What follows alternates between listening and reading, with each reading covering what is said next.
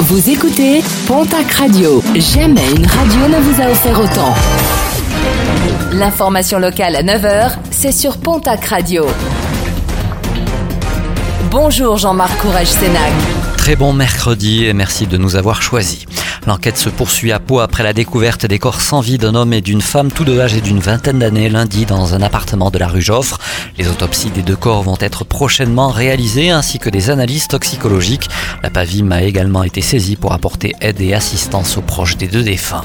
Le verdict hier dans le procès de l'affaire des marchés publics de Lourdes, un verdict attendu après de longues années de procédure. Après les intempéries de juin 2013, des travaux d'urgence avaient été entrepris, ce qui avait entraîné une enquête de la Chambre régionale des comptes concernant certains marchés publics. Jean-Pierre Artiganave, l'ancien maire de la ville, a été relaxé. Son ancien adjoint délégué aux travaux publics a été condamné à 6 000 euros d'amende et à 5 ans d'inéligibilité. L'ancien ingénieur en chef des services techniques de la commune a, lui, été condamné à 18 mois de prison avec sursis, 15 000 euros d'amende et 5 ans d'inéligibilité. La SOGEP a, elle, été condamnée à 300 000 euros d'amende.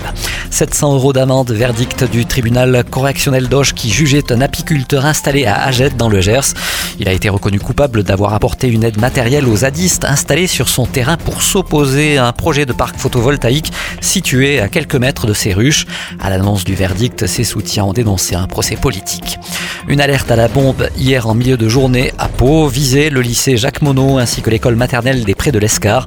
Une alerte lancée via la messagerie Pronote. Le lycée devait accueillir les épreuves des oraux de français du baccalauréat. Des épreuves maintenues mais délocalisées.